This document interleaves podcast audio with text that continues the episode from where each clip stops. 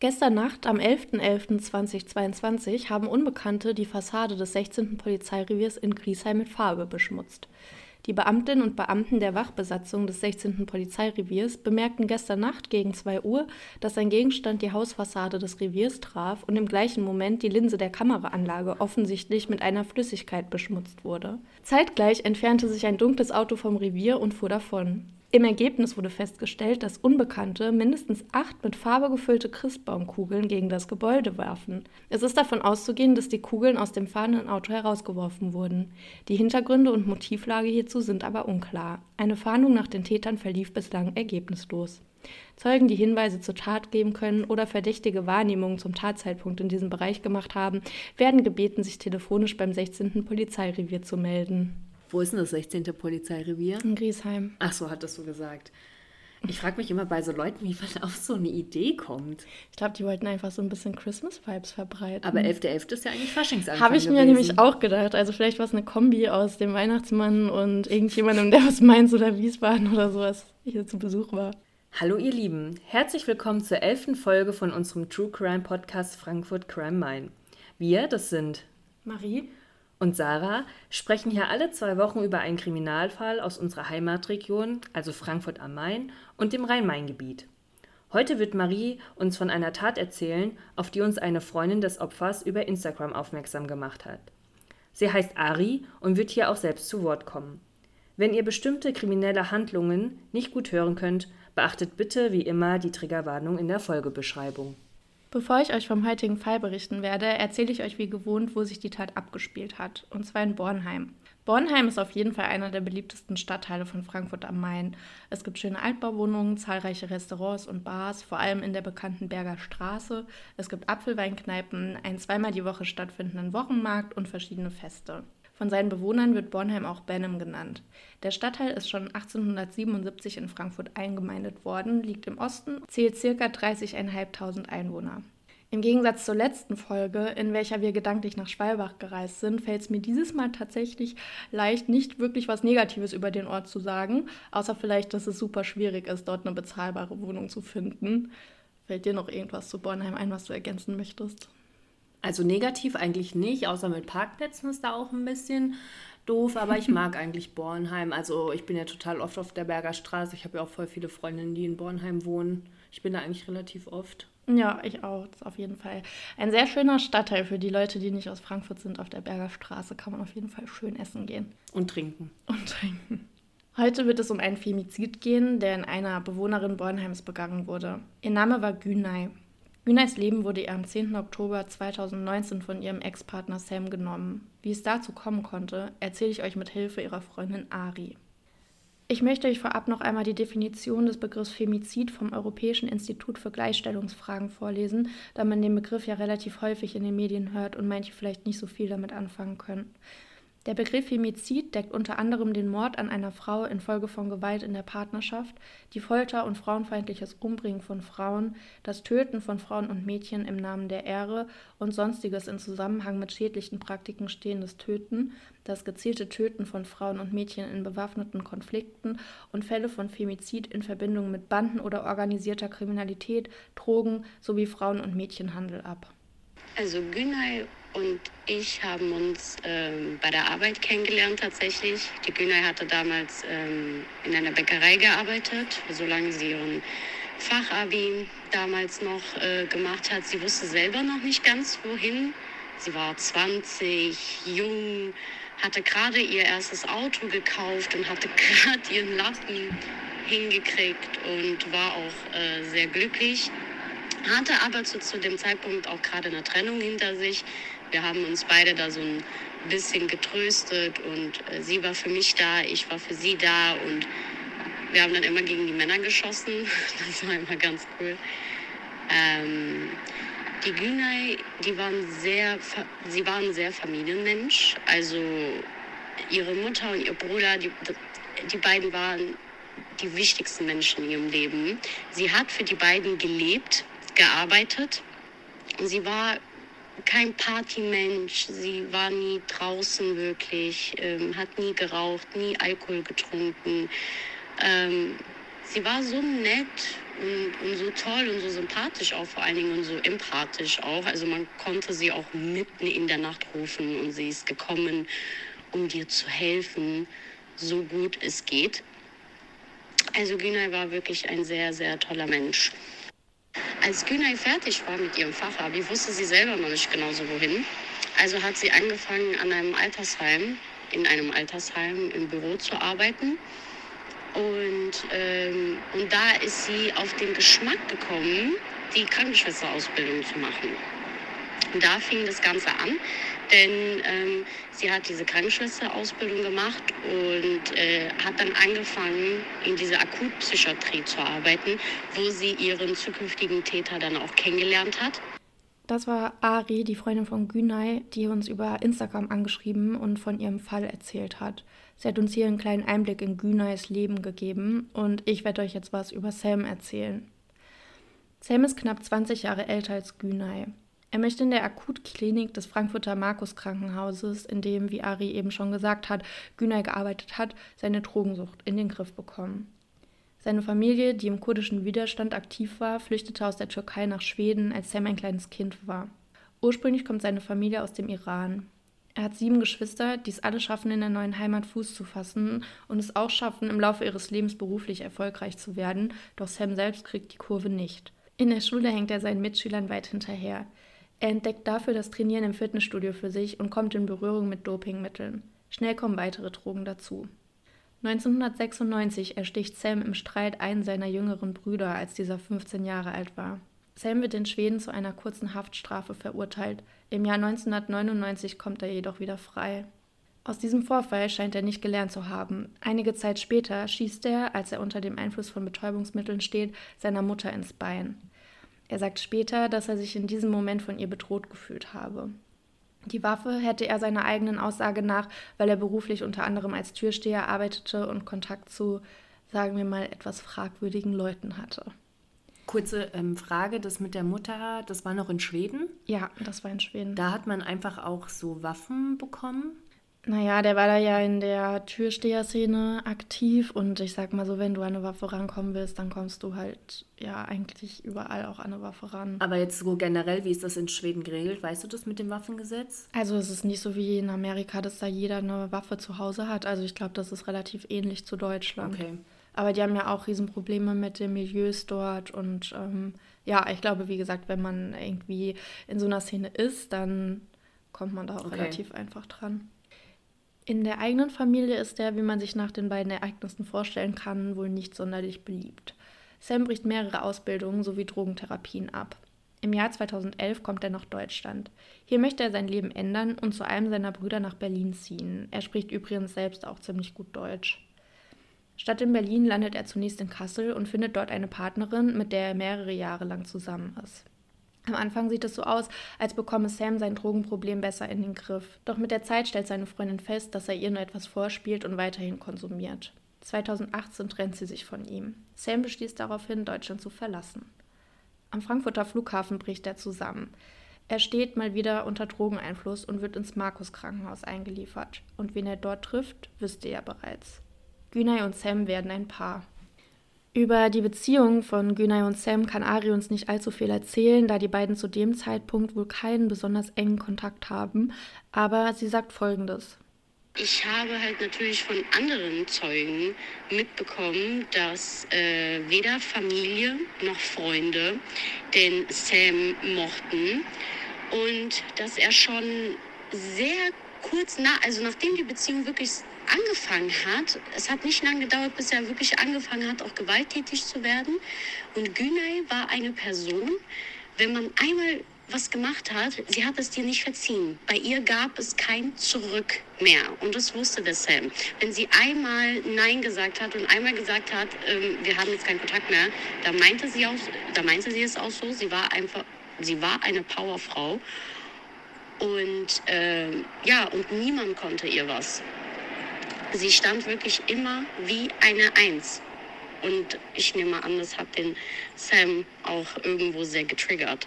Die Beziehung der beiden verläuft also, wie ihr gehört habt, nicht sonderlich harmonisch. Sam schlägt seine Freundin, die Polizei muss sogar anrücken.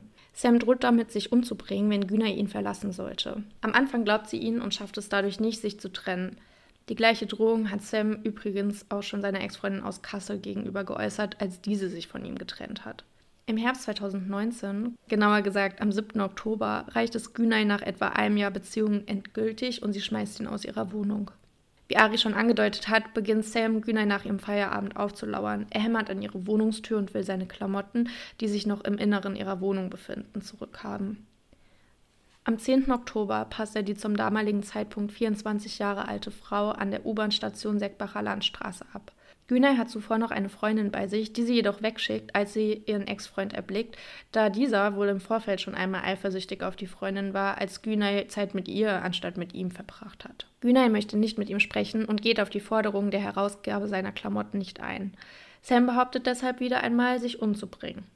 Günay ist diese Drohung ja bereits gewohnt und nimmt sie daher nicht ernst. Sie soll ihm wohl im Scherz geantwortet haben, dass man dafür wohl ein Messer kaufen müsse.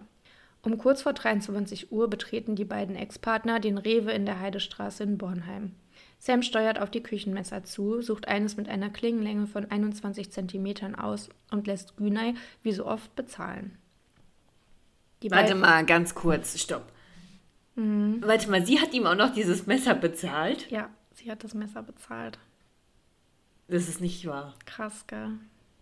Also sie hat vorher zu mir gesagt, um sich umzubringen, braucht man ja ein Messer. Dann genau. sind sie in Rewe, hat sich das geholt und die hat das auch. Sie hat genau, also sie hat das wohl so, so, so flapsig halt gesagt, mhm. ne? Weil sie es natürlich wieder nicht ernst genommen hat. Und ähm, ja, dann sind die halt in den Rewe gegangen und wahrscheinlich hat sie halt die ganze Zeit gedacht, ja, dann kriegt er jetzt halt sein scheiß Messer, er wird eh im Endeffekt nichts okay, machen. Krass. Ja. Die beiden verlassen den Supermarkt nach wenigen Minuten gemeinsam. Sam holt das Messer hervor und geht dann auf Günay los. Diese versucht vor ihm zu flüchten, doch Sam holt sie ein und sticht in Rage immer wieder auf die Hil um Hilfe rufende Frau ein.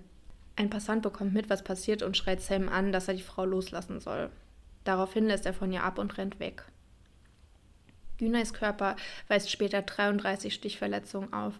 Sie verstirbt noch am gleichen Abend im Krankenhaus. Sam wird schnell von der Polizei aufgefunden und lässt sich widerstandslos festnehmen. Er hatte sich selbst Schnitte am Hals und an seinen Pulsadern zugefügt, die aber wohl sehr oberflächlich gewesen sein sollen.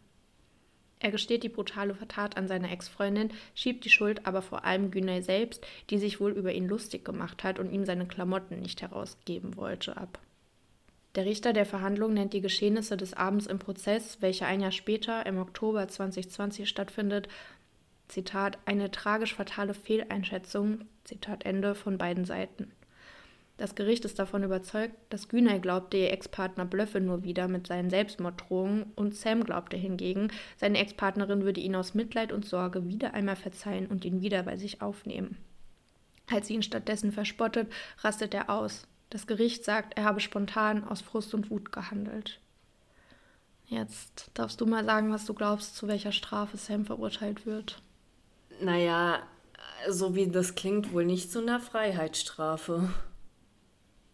Oder ist er in die Psychiatrie gekommen? Eine Freiheitsstrafe ist ja eine Haftstrafe. Also dann ja, kommt ja, er ins Gefängnis. Ja, ja, aber so wie das klingt, laut dem Richter so. hört sich das nicht danach an, dass er so, zu einer Freiheitsstrafe vor.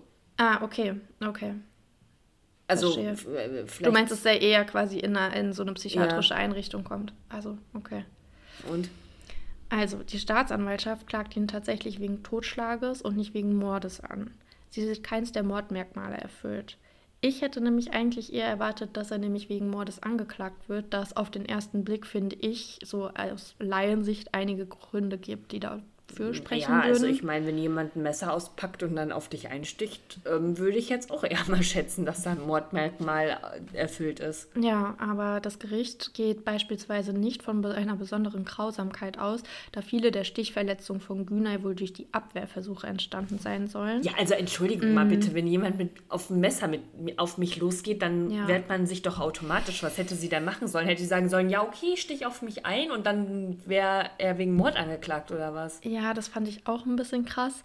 Ähm, und auch zum Beispiel das Mordmerkmal der Heimtücke sieht die Staatsanwaltschaft als nicht gegeben, weil das Opfer sich während des Angriffs wohl darüber bewusst gewesen sein muss, dass ihr Leben in Gefahr ist. Und Sam hat sie scheinbar von vorne und nicht von hinten angegriffen. Das heißt, dass sie auch nicht arg oder wehrlos gewesen sein soll.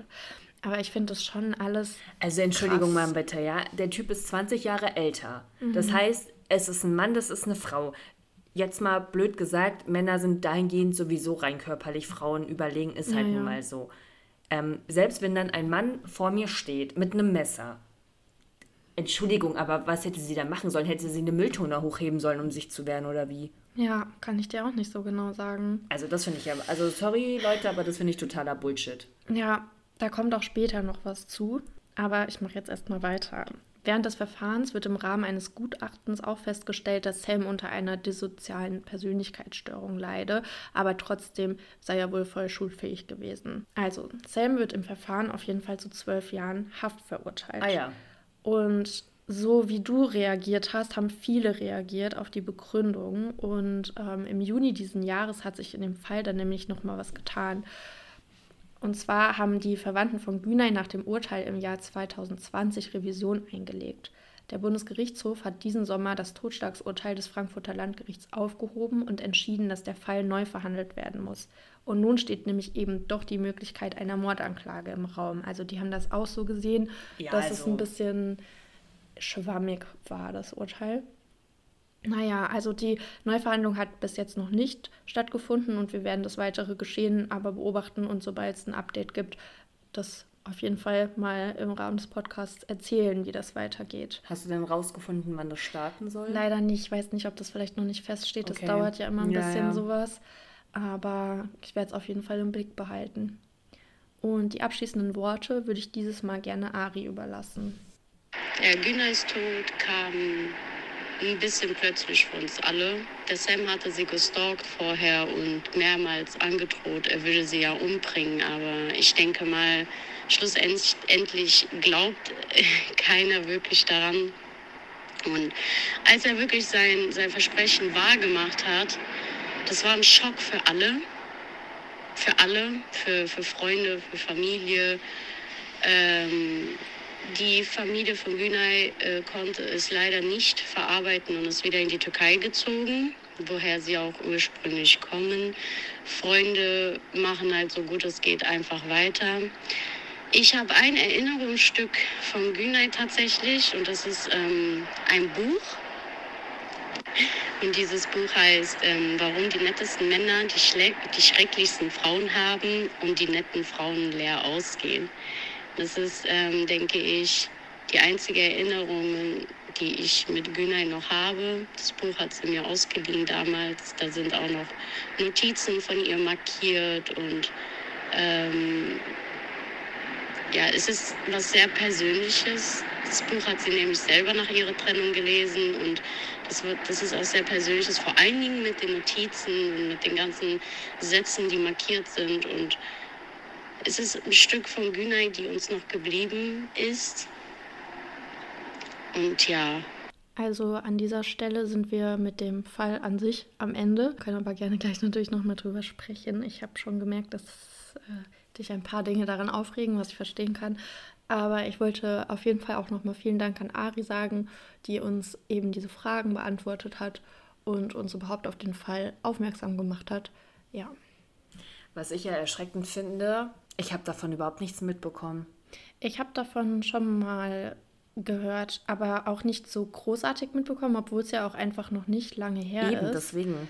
Ja, und es gibt auch tatsächlich gar nicht so viele Artikel darüber. Also es gibt ein paar so aus der lokalen Presse, aber dafür, dass das halt so ein krasser Fall ist. Vor allem ist auch so auf öffentlicher Straße passiert. Ja. Also ich meine, das war ja jetzt nicht bei ihr in der Wohnung, sondern es ist ja in der Straße passiert. Also ich ja. meine, wie viele Passagen, also du weißt ja. ja. wie voll die Berger und so. Ja, ich meine, das ist ein bisschen nicht direkt auf der Bergerstraße, sondern so ein bisschen, ne, da eher, wo Seckbacher Landstraße und so ist. ist aber ja, ich habe mir auch gedacht, los. da wird was los gewesen sein.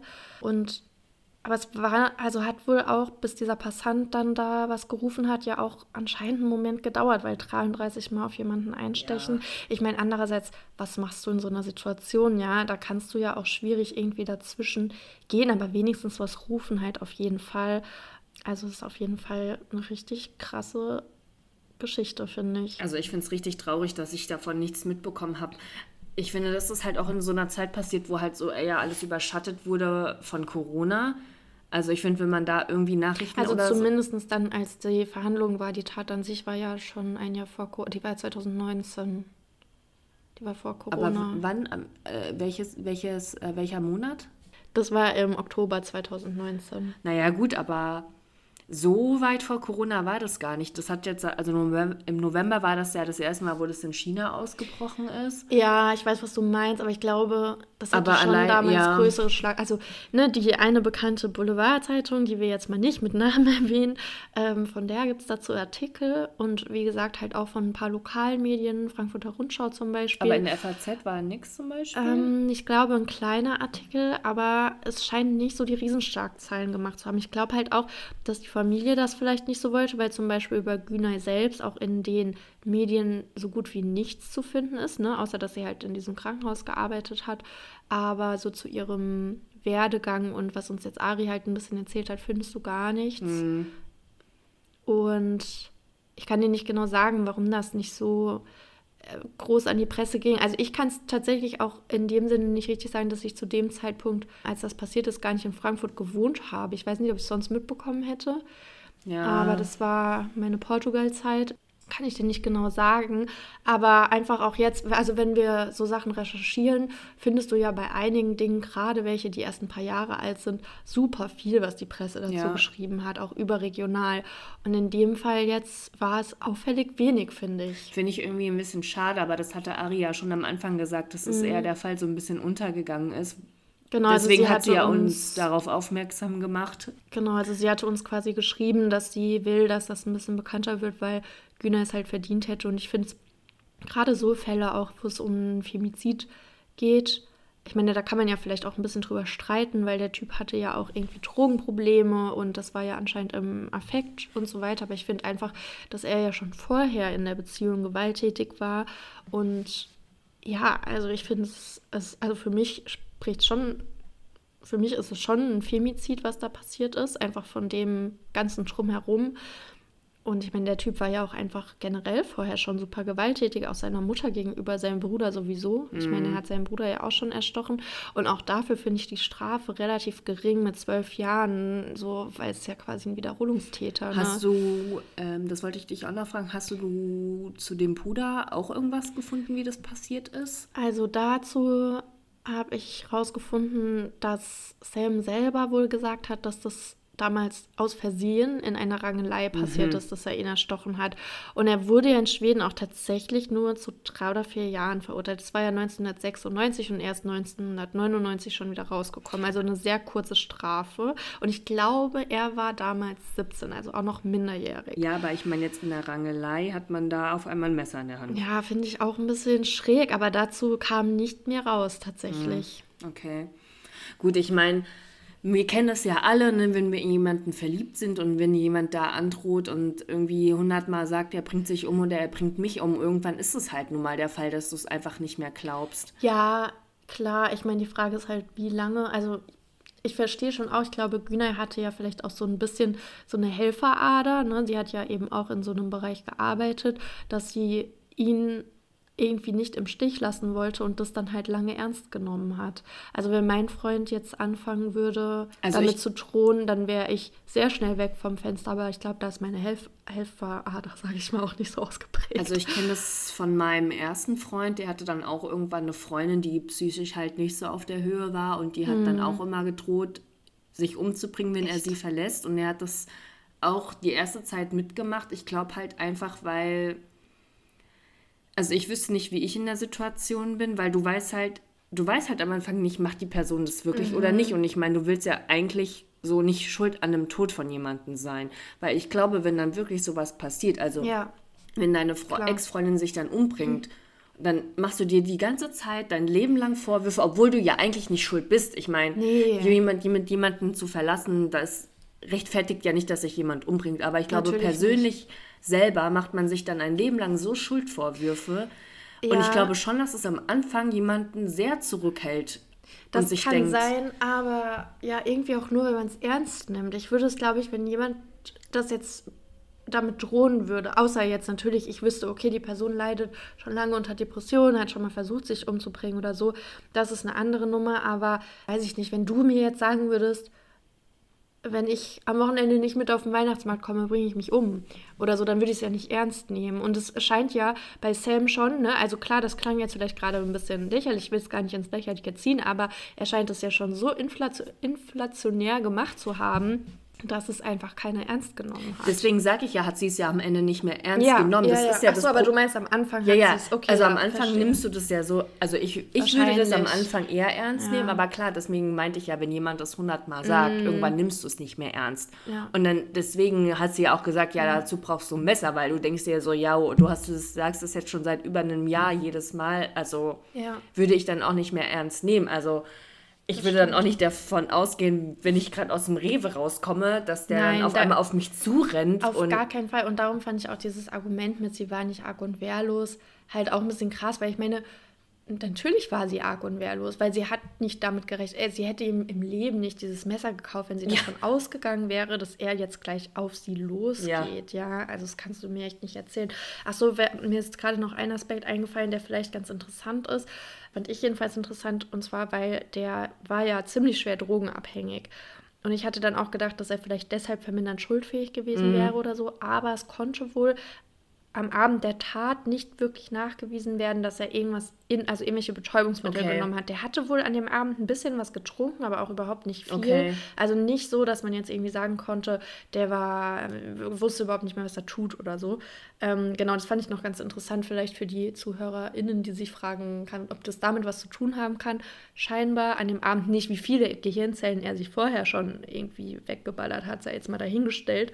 Aber deshalb hat das bei dem äh, Urteil oder bei der Verhandlung keine so große Rolle gespielt. Also ich bin richtig froh, dass es der Fall nochmal aufgenommen wird, weil ich finde das Urteil, ja. mhm. also ich habe es jetzt nebenbei nicht mitbekommen, weil wir kurz ähm, ausgemacht hatten, aber ich habe mich gerade richtig. Sarah hat sich schon richtig aufgeregt. Ich habe mich schon richtig drüber aufgeregt, weil ich finde, es ist so eine Unart zu sagen, dass sie nur so heftige Schnitte bekommen hat, weil sie sich gewehrt hat. Mhm. Also Entschuldigung, wenn jemand mit mir auf dem Messer zurennt, auch wenn er nicht von hinten, sondern von vorne kommt, natürlich wehre ich mich. Ich finde halt auch dieses, also ich meine, klar, das ist in der, das ist von, von den Gesetzen her so, mit dieses von vorne losgehen, ist was anderes als von hinten. Und ich verstehe ja auch im Prinzip, warum. Aber jetzt in dieser Situation finde ich auch dieses Argument schon krass, weil ob der, der hat das, das kam ja aus dem Nichts und ob der das jetzt von hinten macht oder von vorne, das ist ja ein Bruchteil einer Sekunde und hätte ja jetzt nicht viel geändert. Also nee. sie, sie ist dann wohl auch am Anfang konnte sie wohl noch ein kleines Stück vor ihm wegrennen, aber er war halt einfach schneller und wie du ja auch schon gesagt hast, Männer sind einfach vom körperlichen her stärker, schneller. Was hätte sie denn machen sollen? Ja. Also ja, ich fand es auch krass und ich fand es auch richtig gut, als ich das gelesen habe, dass es eben nochmal aufgenommen wird. Und ich bin sehr gespannt, aber ich fand es gut, weil voll oft ist es ja so bei Fällen, die wir jetzt schon mal hatten, wenn da Revision eingelegt wurde und es vor das Bundesgerichtshof gegangen ist, mm, das ist ja nicht so oft, dass die dann Fälle nochmal neu aufrollen. Natürlich kommt es vor, dafür gibt es diese Institution ja auch, aber es ist nicht so oft so. Und ich finde, dass die das in dem Fall jetzt gemacht haben, spricht ja schon dafür, dass es eine Chance gibt, dass da nochmal ein anderes Urteil gesprochen wird. Und ich fände es ehrlich gesagt, also ne, ich bin wirklich keine Juristin ähm, und maße mir da jetzt nicht an, da mega viel Ahnung von zu haben, aber so gefühlt finde ich auf jeden Fall angebracht, wenn da nochmal drüber gesprochen ja, wird. Ja, definitiv. Und also, neu verhandelt wird. Ich finde, Totschlag ist überhaupt nicht gerechtfertigt in dem Fall. Ja. Also ich finde, der sollte sowas von für Mord angeklagt werden. Sehe ich auch so. Also ich würde, wie gesagt, aus Laiensicht schon sagen, dass da genug Merkmale, also nicht nur eins, sondern mehrere. Ja, ich bin ja mal gespannt, äh, wann es startet ja, und was auch. dann dabei rauskommt. Das wird jetzt halt wahrscheinlich, also ich habe ja beim Anwalt ja. gearbeitet und ich kenne es ja, also es wird wahrscheinlich jetzt noch ein paar Monate dauern, bis da ja. das ins Rollen kommt oder bis da der, der nächste Verhandlungstermin ist. Aber ich denke mal, im Laufe des nächsten Jahres sollte da irgendwas bei rumkommen. Ja, ich hoffe, das wird dann auch in der Presse kundgetan oder man kriegt es dann mit, weil der Fall ja, war ja jetzt nicht so. Ich werde auf jeden Fall ab und zu mal nachschauen, ob es irgendwas Neues dazu gibt. Und wie gesagt, werde dich und euch auf dem Laufenden halten. Und vielleicht kann man an dieser Stelle auch nochmal sagen, weil es das ja nicht so selten gibt, wenn irgendwie jemand von euch in einer Partnerschaft ist, wo Gewalt herrscht oder ihr jemanden kennt, der gewalttätig ist, bloß nicht so lange warten. Es ist einfach so. Es gibt sehr viele Hilfsorganisationen. Ich habe das auch letztens in der Bahn hängen sehen Mhm. für Frauenhäuser und ähm, wo man sich echt Hilfe suchen kann, wo einem dann geholfen wird. Ja, Also oder man so braucht da auch keine Angst haben. Stalking-Themen. Ja, Kenne ich ja persönlich, ne? eben. Und du bist nicht die Einzige, die ich kenne, die es kennt. Und deswegen sowas darf man nicht so sehr auf die leichte Schulter nehmen, weil ich glaube, man denkt immer, ach, da passiert eh nichts. Und zum Glück, in den meisten Fällen ist es auch so. Aber man halt darf es einfach nicht. sein, ja, ne? es kann zu spät sein. Man darf es einfach halt nicht so provozieren, sondern, ey, sorry, aber immer dagegen gehen. Ich meine, ich glaube auch theoretisch erstmal immer ans Gute im Menschen, aber es gibt einfach Leute, die unberechenbar sind und ja, da ist es halt besser, wenn man vorsichtig ist und nicht nachsichtig. Also, wie gesagt, Marie, danke für den Fall. Danke an Ari, dass die uns darauf aufmerksam gemacht hat. Wenn ihr auch solche Fälle habt, wo ihr sagt, ey, bringt das doch mal in die Öffentlichkeit oder macht darauf aufmerksam, dann schreibt uns gerne per Instagram oder per E-Mail. Wir nehmen uns den Fall sehr gerne an, auch wenn ihr irgendwas dazu sagen könnt. Wenn ihr irgendeine Person kennt, wo sowas widerfahren ist, meldet euch gerne. Ansonsten vielen Dank fürs Zuhören. Ja, und um die Laune jetzt nicht so schlecht zu lassen, nochmal mit äh, Rückkopplung an unseren Einstieg wünschen wir euch eine schöne Weihnachtsmarktzeit. Also wir hören uns ja auch in zwei Wochen ungefähr wieder, aber Dann nicht mit Wein, sondern mit, mit Glühwein. Glühwein, genau. Damit das Ganze jetzt vielleicht mit einem positiven Ausblick endet, sofern das in, bei so einem Fall der Fall sein kann. Danke fürs Zuhören und bis bald. Tschüss.